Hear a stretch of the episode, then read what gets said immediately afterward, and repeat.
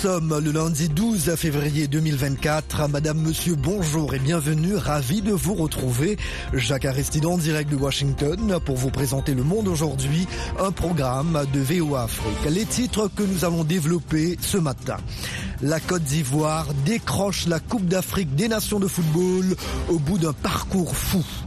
Le Niger évoque la possible création d'une monnaie commune avec le Burkina et le Mali après le retrait des trois pays du bloc ouest-africain de la CDAO. Un troisième mort au Sénégal alors que la contestation liée au report de la présidentielle se poursuit. Israël affirme avoir libéré deux otages lors d'une opération nocturne à Rafah dans la bande de Gaza.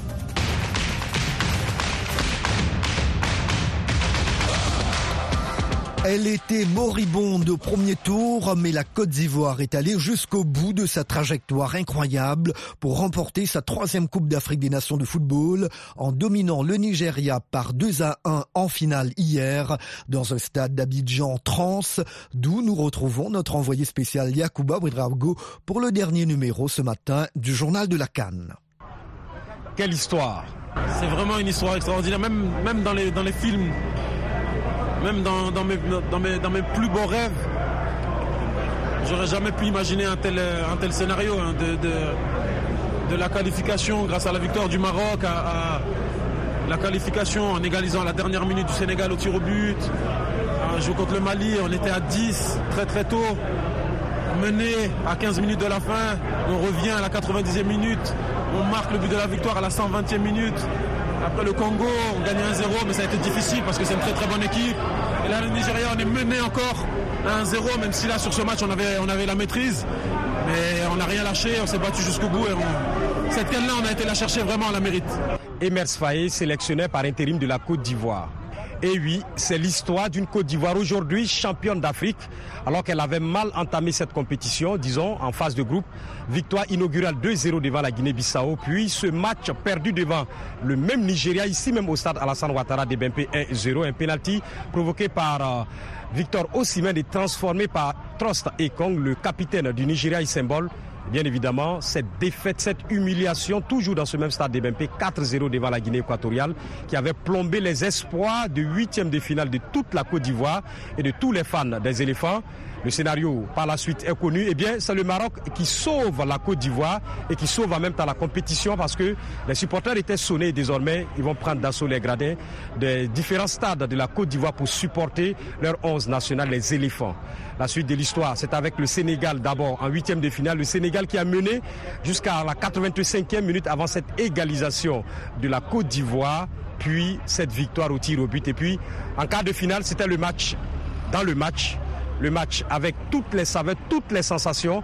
Face à qui? Le Mali, un match qui a une connotation un peu politique, mais finalement remporté par la Côte d'Ivoire dans un scénario cruel hein, pour les Maliens.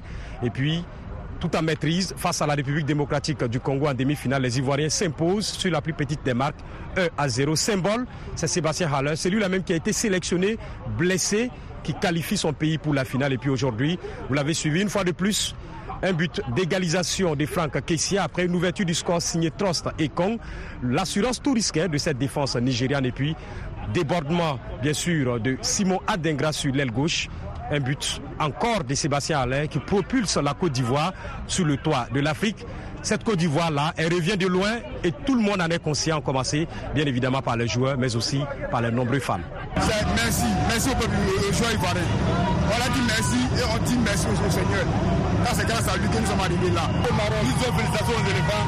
Merci au Maroc. Merci au Maroc. Emers Faye, sélectionné par intérim de la Côte d'Ivoire. Bon là on est fiers. Là je suis fier, je suis content, je suis, je suis...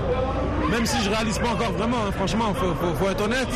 Mais de voir le peuple là comme ça, heureux, content, dans la joie, après tout ce qu'on a traversé pendant la canne, je suis trop fier. Ibrahim Mbouk, journaliste sénégalais. C'est un scénario hollywoodien incroyable. Jamais dans l'histoire de la Coupe d'Afrique, on a vu une équipe qui perd deux matchs de groupe et qui se retrouve en finale.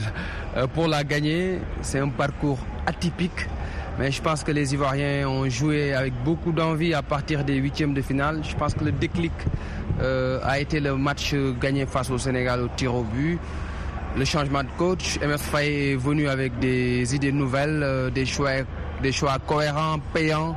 Il a fait des choix courageux. Je pense que c'est l'un des héros l'un des artisans de ce sacre-là. Cette canne est une réussite totale hein, de la vie de certains observateurs en termes de niveau de la compétition. Le niveau est très relevé. on a eu de bons matchs, des matchs de, de qualité, D'habitude, les matchs de Cannes sont très physiques, très serrés. Certains viennent euh, pour mettre le bus derrière. Mais j'ai vu des équipes joueuses qui, ont eu de la possession, qui ont pris des initiatives et euh, qui ont eu à, être efficaces. Par exemple, dans la phase de groupe, si je ne m'abuse, on a eu 89 buts. C'est une première dans l'histoire de cette Coupe d'Afrique des euh, Nations. Là, on n'est pas loin des 120 buts. Je n'ai pas encore tous les chiffres en tête, mais le niveau a beaucoup euh, évolué. Ça s'est sensiblement amélioré. Et tout cela montre que le football, football africain progresse et que la Cannes aussi a beaucoup progressé en termes de qualité. Merci beaucoup. Merci moi.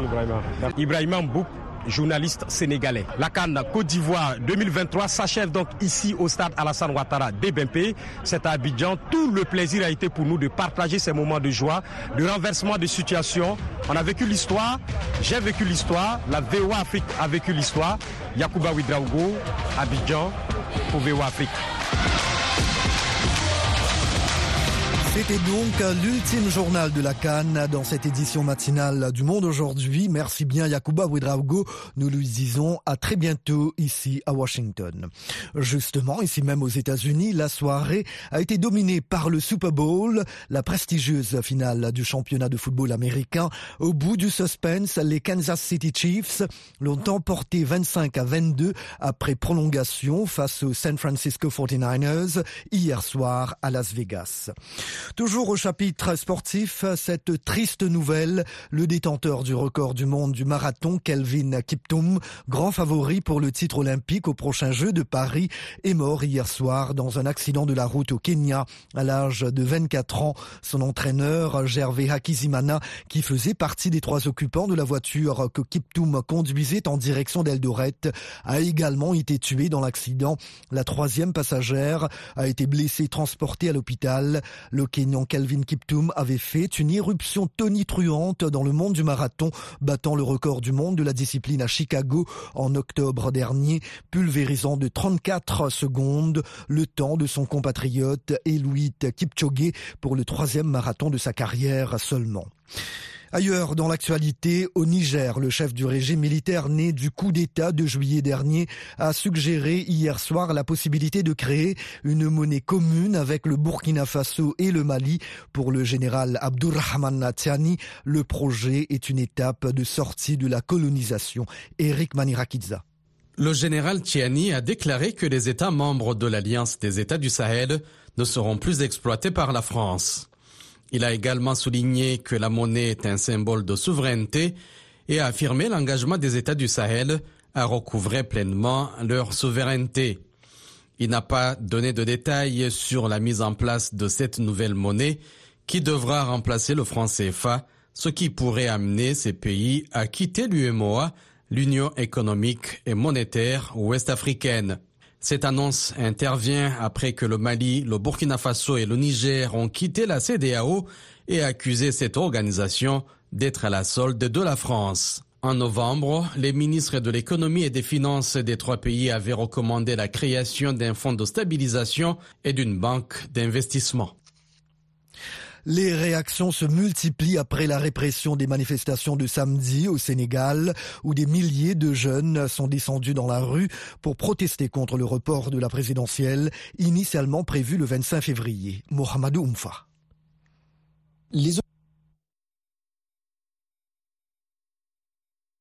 Dans un message publié sur les réseaux sociaux, l'ambassade des États-Unis au Sénégal a présenté ses condoléances aux familles et amis des victimes après la mort d'une troisième personne, Landine Camara, un lycéen de 16 ans tué alors qu'il manifestait à Ziguinchor. Nous exhortons toutes les parties à agir de manière pacifique et mesurée et nous continuons à demander au président Sall de rétablir le calendrier électoral, de restaurer la confiance et d'apaiser la situation, a-t-elle déclaré. L'Union européenne présente ses condoléances aux proches des défunts et appelle les autorités à garantir les libertés fondamentales, a pour sa part réagi sur X Nabila Masrali, porte-parole du chef de la diplomatie de l'UE, Joseph Borrell. Dimanche, à la paroisse Notre-Dame des Anges de Wakam à Dakar, comme dans d'autres églises, le prêtre qui officiait la messe a dit que la situation politique affectait et inquiétait tous les Sénégalais. Une nouvelle manifestation lancée par un collectif de la société civile, Ars Sous élection, protégeons notre élection, est prévue mardi. Face à la répression, il faut une stratégie de lutte citoyenne. La désobéissance civile est une arme que l'on va utiliser pour mettre ce pays à l'arrêt et rétablir la légalité constitutionnelle, a déclaré Malik Diop, coordinateur de ce collectif. La République démocratique du Congo pourrait reprendre les exécutions capitales pour trahison dans l'armée. Une note d'information relative à la levée du moratoire sur la peine de mort a été présentée vendredi dernier au cabinet gouvernemental par Rose Mutombo, la ministre de la Justice, Eddie Songo. Les autorités sécuritaires congolaises ont plaidé pour la levée du moratoire sur la peine de mort concernant des militaires qui seraient coupables des trahisons dans la guerre contre les M23 selon un compte rendu du Conseil des ministres. Au regard de l'impérieuse nécessité de débarrasser l'armée de tous les traîtres par l'application de la peine capitale qu'ils méritent après une condamnation judiciaire irrévocable pour trahison, la ministre de la Justice a sollicité par une décision du Conseil des ministres que les gouvernements prennent acte de la levée du moratoire envisagé, a déclaré les porte-parole du gouvernement, Patrick Mouyaya, dans un compte rendu de la réunion gouvernementale. Le Conseil a pris acte de cette note d'information, a-t-il ajouté. Les derniers mots reviendra au président Félix Tshisekedi. En RDC, la peine de mort est régulièrement prononcée, notamment dans les affaires impliquant les groupes armés dans l'est du pays mais n'est plus appliquée depuis un moratoire décidé en 2003. Les condamnations à mort sont systématiquement commuées en prison à perpétuité. VOA Afrique à Washington, vous êtes à l'écoute du monde aujourd'hui. Israël déclare avoir libéré deux otages à Rafah, ultime cible affichée de son offensive dans la bande de Gaza, où le Hamas au pouvoir a fait état de 52 Palestiniens tués lors de cette opération nocturne. Le Hamas a prévenu hier qu'une telle offensive torpillerait tout accord pour une libération des otages qu'il détient encore à Gaza. John Lyndon. Toute attaque sur la ville de torpillerait les négociations en cours sur un échange entre les otages et des Palestiniens par Israël, a affirmé dimanche un responsable du Hamas. Le mouvement islamiste au pouvoir à Gaza depuis 2007 avait averti samedi qu'une offensive israélienne sur Rafah pourrait faire des dizaines de milliers de morts et de blessés. Nous allons prendre les derniers bataillons terroristes du Hamas et Rafah, qui est le dernier bastion, a déclaré sur la chaîne ABC News le premier ministre israélien Benjamin Netanyahou, qui a ordonné à l'armée de préparer une offensive sur la ville. Israël assurera un passage sécurisé à la population civile pour qu'elle puisse quitter la ville avant l'assaut, a-t-il ajouté, sans préciser où les civils pourraient se réfugier. Rafah est devenu le dernier refuge pour 1,4 million de Palestiniens selon l'ONU, coincés contre la frontière fermée avec l'Égypte, en grande majorité des déplacés ayant fui la guerre qui fait rage depuis quatre mois entre Israël et le mouvement islamiste. Quant au président américain Joe Biden, il a exhorté le chef du gouvernement israélien lors d'un entretien téléphonique hier à garantir la sécurité de la population palestinienne, tandis que plusieurs États ont mis en garde contre une catastrophe humanitaire en cas d'assaut sur la ville surpeuplée. Joe Biden a par ailleurs fustigé hier les propos qu'il qualifie d'affligeants et de dangereux tenus samedi par son rival Donald Trump, qui a affirmé qu'il encouragerait la Russie à s'en prendre aux pays de l'OTAN si ceux-ci ne payaient pas leur part. L'ex-président républicain reproche régulièrement aux pays de l'organisation du traité de l'Atlantique Nord de ne pas tenir leurs engagements en matière de dépenses militaires. Pour le démocrate Joe Biden, Donald Trump a clairement montré sa volonté d'abandonner les alliés de l'Amérique membres de l'OTAN en cas d'attaque russe. Le Sénat américain a fait un pas crucial hier pour l'adoption d'une nouvelle aide colossale à l'Ukraine, mais l'octroi de cette enveloppe attendu avec fébrilité à Kiev risque de se heurter à un refus catégorique des républicains de l'autre chambre du euh, Congrès. Le texte prévoit notamment 60 milliards pour l'Ukraine qui se bat contre une invasion russe depuis février 2022 et 14 milliards pour Israël contre le Hamas. Le monde aujourd'hui, VOA Afrique. Un grand merci de votre fidélité à VOA Afrique. Vous écoutez Le Monde aujourd'hui. Jacques Aristide toujours au micro. Il est l'heure maintenant de vous proposer la tranche magazine. La situation demeure tendue dans l'est de la République démocratique du Congo où les combats se sont intensifiés ces derniers jours entre les forces gouvernementales et la rébellion du M23. Un bilan établi ce week-end a fait état de moins 17 morts dans les rangs de l'armée et de ses alliés locaux et étrangers. Des milliers d'habitants paniqués de Saké s'enfuient depuis la semaine dernière pour échapper au bombardement et s'ajoutent aux centaines de milliers de déplacés déjà agglutinés dans les faubourgs de Goma. Leurs conditions de vie sont devenues très précaires, nous rapporte depuis le chef-lieu du Nord Kivu notre correspondant Zanem Netizaidi.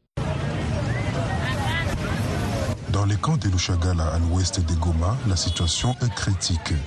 Les nouveaux arrivants, fouillant les violences à Saké, à 27 km de Goma et dans les territoires de Massissi, viennent chercher refuge dans des camps déjà surpeuplés.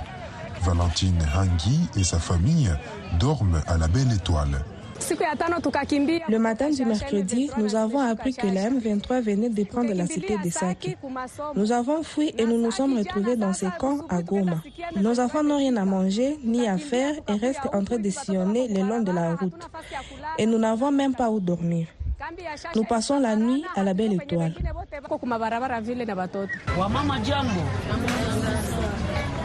Les autorités locales sont confrontées à un défi majeur pour répondre à cet afflux de déplacés. Le camp est saturé, ce qui risque d'aggraver la crise humanitaire. Tabou Kanane, la responsable du camp de Lushagala, rappelle que par manque de prise en charge, neuf déplacés sont morts des famines il y a quelques jours et la peur que la situation s'aggrave. On continue à faire le dénombrement des nouveaux déplacés qui sont arrivés. Nous avons atteint dans ces camps un effectif de 2000 déplacés qui viennent de la cité de Saki. Ils ont fui et ont tout laissé. Ils n'ont ni casserole, ni couverture, ni natte, ni même une bâche pour construire des abris. Les mois passés, nous avons enterré neuf déplacés venant de Karuba, de Mouchaki, qui sont morts de faim. La crainte que nous avons est grande. Jean-Sainte Maharifa de l'organisation Agir RDC exprime des inquiétudes concernant d'éventuelles épidémies. Ces jeunes volontaires s'inquiètent aussi sur l'aggravation de la crise alimentaire dans la ville de Goma. Pour ces gens, j'ai craint euh, qu'il y ait des épidémies, les faits qu'ils ont qui sont arrivés et sont logés maintenant dans des églises, dans des écoles. Vous pouvez trouver même 300 ménages avec seulement deux toilettes. Ça fait qu'il y a de déchets partout et j'ai craint alors pour euh, j'ai craint qu'il y ait des épidémies, mais j'ai craint également qu'il y ait une grande famine pour la ville de Goma. Vous savez, ce sont des gens qui viennent des régions qui nourrissent Goma et donc si on n'a pas ces régions et comme, comme Goma est maintenant encerclé, on craint qu'il y ait une famine généralisée sur Goma. D'autres déplacés continuent d'arriver dans les camps à Goma. Les acteurs humanitaires manquent de moyens pour répondre aux besoins pressants des populations qui ont fui la guerre. Zadem Netizaidi à Goma pour VOA Afrique. Retrouvez-nous sur VOA Afrique 24 h sur 24 à Goma en RDC sur 96.2 FM. Au Tchad, le groupe de concertation des partis politiques affirme ne pas reconnaître certaines institutions pourtant consacrées par la nouvelle constitution. La coordination des actions citoyennes, Wakitama, menace de se mobiliser si le président de transition ne renonce pas à son investiture comme candidat à la prochaine élection présidentielle. André Kodmajingar, correspondant de VOA Afrique, fait le point de N'Djamena. Nous, partis politiques membres des GECAP, déclarons solennellement et vivement ne pas reconnaître. Le CNT, entendu Conseil national de transition, la Cour suprême, le Conseil constitutionnel, l'Ange, etc. Max Kamkoy, l'un des porte-parole du groupe de concertation des partis politiques hostiles à la transition. Pour ce groupe, ces institutions souffrent de carences de légitimité et leur statut d'instrument de confiscation du pouvoir d'un peuple par un homme et son système. Ce sont des organes qui vont semer la confusion dans les esprits du peuple tchadien et qui sont des sources de déstabilisation ultérieure. Par conséquent, nous invitons instamment et activement les organisations politiques et la société civile sérieuse à en faire autant pour sauver la République, la démocratie, les libertés publiques et politiques. La coalition des actions citoyennes Wakitama, quant à elle, renouvelle son appel à un effort patriotique de tous les acteurs et en particulier au président de transition. Renoncer à son investiture par le MPS. Respecter sa parole d'officier qui a promis de rendre le pouvoir à un civil élu par le peuple, c'est-à-dire quelqu'un d'autre que lui. Soumaïn Adoum Soumaïn, l'un des porte-parole de Wakitama, il menace de braver les ordonnances confiscales et libertés publiques en appelant les citoyens à contester ce que son organisation qualifie de pouvoir dynastique. Nous les avertissons sur les crises qui vont venir. Si le pouvoir laisse la situation pourrir, c'est à sa responsabilité. Donc maintenant, il va encore faire des massacres, c'est leur affaire. Regardez bien, l'organe qui gère les élections et l'organe qui arbitre les différents électoraux sont chapeautés par des potes du MPS. Il y en a même qui sont des repris de justice. Comment est-ce qu'on place un repris de justice sur un organe qui va arbitrer les différents électoraux? Des revendications quand même d'autres partis politiques de l'opposition trouvent un peu exagérées puisque, disent-ils, ces institutions et même l'éligibilité des autorités de transition sont consacrées par la Constitution de la 4ème République. Ne pas reconnaître ces institutions, c'est une auto-exclusion. Le Conseil constitutionnel, les membres sont désignés pour 9 ans. L'ange également, les membres sont désignés pour un mandat de 7 ans. Donc ça veut dire qu'aussi longtemps que ces institutions vont exister, ces partis politiques n'iront pas aux élections sur cette base-là. Docteur Nasra Dimasingar, président du cadre national de concertation de partis politiques, il estime que ces partis font la surenchère politique. J'adopte une position dure pour attirer le regard et que après on viendra vers moi pour me dire bon voilà accepte et puis voilà voilà voilà il peut y avoir des retombées.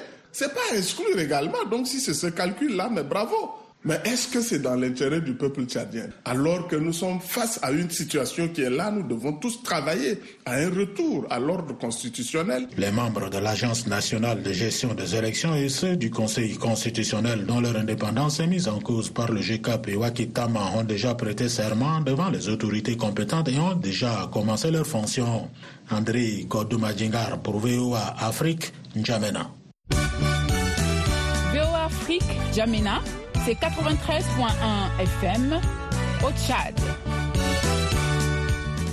Au Gabon, les autorités de la transition s'attellent à régulariser la situation des retraités avec un nouveau système de rémunération, la revalorisation des pensions principales et le paiement des rappels. Coût total de l'investissement, 56 milliards de francs CFA, dont la moitié sera payée fin février. L'âge de la retraite passe maintenant de 60 à 62 ans, mais les avis sont partagés à Libreville, d'où notre correspondant Ismaël Obiangze nous a fait parvenir à ce reportage. D'où l'avis de certains agents de l'État, cette réforme de retraite reste muette sur le passif de nombreux ayants droit. On a des parents qui, qui sont à la retraite il y a des années, peut-être 10 ans en arrière déjà, ils sont jusqu'à présent en pré-pension. D'abord, les, les, réajuster leur, leur, leur, leur, pension et payer les arrêter là. Rick Rodney est étudiant en droit. Pour lui, allonger l'âge de départ à la retraite brise le rêve des jeunes diplômés en attente de recrutement à la fonction publique. Et le fait d'augmenter euh, l'âge de la retraite va simplement bloquer, bloquer, bloquer euh, les postes dans l'administration, sachant que le secteur privé n'est pas forcément euh, un employeur de la même taille que l'État. Donc pour moi, c'est une mesure non productive. Favorable à la nouvelle loi sur le départ en retraite, Pascal, administrateur civil, n'y voit aucun inconvénient.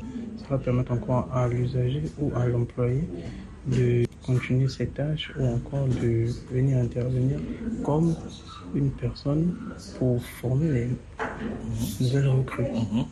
Cette réforme attendue par les partenaires sociaux depuis huit ans consistera à payer les pensions des agents publics au niveau réel fixé par le nouveau système de rémunération. Lisiane, agent public de l'État. Après, il faut dire que pour les personnes qui, euh, qui ne se sont pas pris à temps pour la réalisation, enfin, pour pouvoir préparer leur retraite, c'est un avantage. Oui, avantage pour se réaliser, pouvoir construire, pouvoir faire des investissements visiblement aligné sur l'âge moyen de fin de vie du citoyen gabonais estimé à 64 ans d'après la Banque mondiale. Cette réforme est contestable au plan moral, selon Ivaniste, une enseignante. On devait même réduire l'âge de la retraite à 55 ans pour permettre aux gens de travailler et pouvoir se reposer et bénéficier et se réjouir de leur dernier jour. Le faire ainsi, si je peux dire, c'est une torture. Sous réserve des dispositions prévues par les différents statuts particuliers, l'âge limite de mise à la retraite est fixé à 62 ans pour les agents civils de l'État. Pour le gouvernement, cette décision marque un engagement significatif par rapport aux normes antérieures, reflétant sa volonté d'adapter la fonction publique aux défis actuels et futurs. Libreville, Ismaël Obianzé pour VOA Afrique. Écoutez VOA Afrique désormais partout en Afrique. Retrouvez toutes vos émissions préférées sur la chaîne 555 de Canal Plus dans tous les pays francophones. Vous pouvez également nous suivre dans une trentaine d'autres pays africains, du Nigeria au Zimbabwe, en passant par le Ghana, le Kenya, la Tanzanie et la Zambie.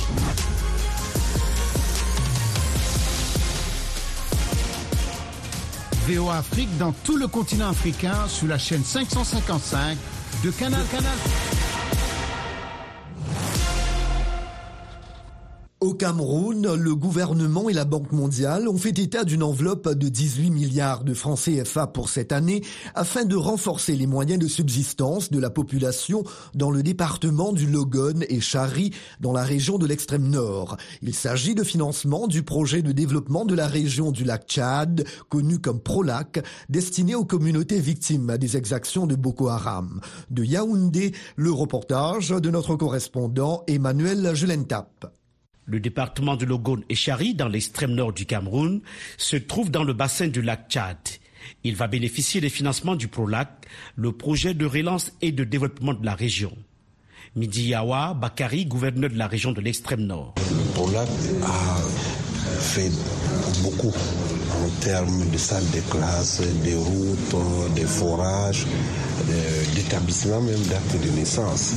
Pour l'exercice 2023, on était à 60% de taux de réalisation, ce qui a avoisiné 7 milliards de francs CFA. Le comité de pilotage de ProLac tenu à Yaoundé prévoit pour l'exercice 2024 une enveloppe de 18 milliards de francs CFA grâce aux contributions du gouvernement camerounais de la Banque mondiale. Issa Bitan, expert en développement social à la représentation de la Banque mondiale au Cameroun. La première réalisation avec ce budget de 18 milliards de francs CFA sera d'affecter près de 8 milliards à la mobilité rurale par la création des routes pour faciliter la circulation des marchandises et des personnes ainsi que la création des grandes infrastructures pour permettre aux populations d'être à mesure de gagner leur vie tels que les marchés, les ports, pour permettre aux pêcheurs et à tous les autres de transporter leurs marchandises facilement, le commerce frontalier avec le Tchad, ainsi que créer les opportunités pour la participation des jeunes aux projets publics locaux. 60% des projets de l'année passée ont été réalisés pour 80 000 bénéficiaires directs, 300 000 bénéficiaires indirects et 10 communes. Abicho Mahamat, coordonnateur national du PROLAC. Les priorités, c'est euh, les infrastructures. Il faut achever les routes que nous avons euh, déjà commencées, euh, et puis d'autres infrastructures socio-économiques. Les priorités, c'est également appuyer davantage les populations en termes de pour booster la production agro-pastorale et, et halieutique. La, la, priorité, c'est également davantage renforcer la cohésion sociale et faire de la prévention des conflits. Au Cameroun, le PROLAC est placé sous l'autorité du ministre de l'économie, de la planification et de l'aménagement du territoire. Ce projet s'étend aussi dans les autres pays autour du lac Tchad que sont le Tchad, le Niger et le Nigeria. Yaoundé, Emmanuel Juntap, VOA Afrique. Et voilà, le monde aujourd'hui, édition matinale du lundi 12 février 2024, prend fin ici. La mise en onde a été assurée par Fatouma Kalala Alimassi. Merci, chers amis fidèles de la VOA, de nous avoir accueillis chez vous ce matin. Jacques Aristide depuis la capitale américaine. Je vous souhaite une très belle journée et une excellente semaine. S'il vous plaît, prenez bien soin de vous et des autres aussi. À très bientôt. Au revoir.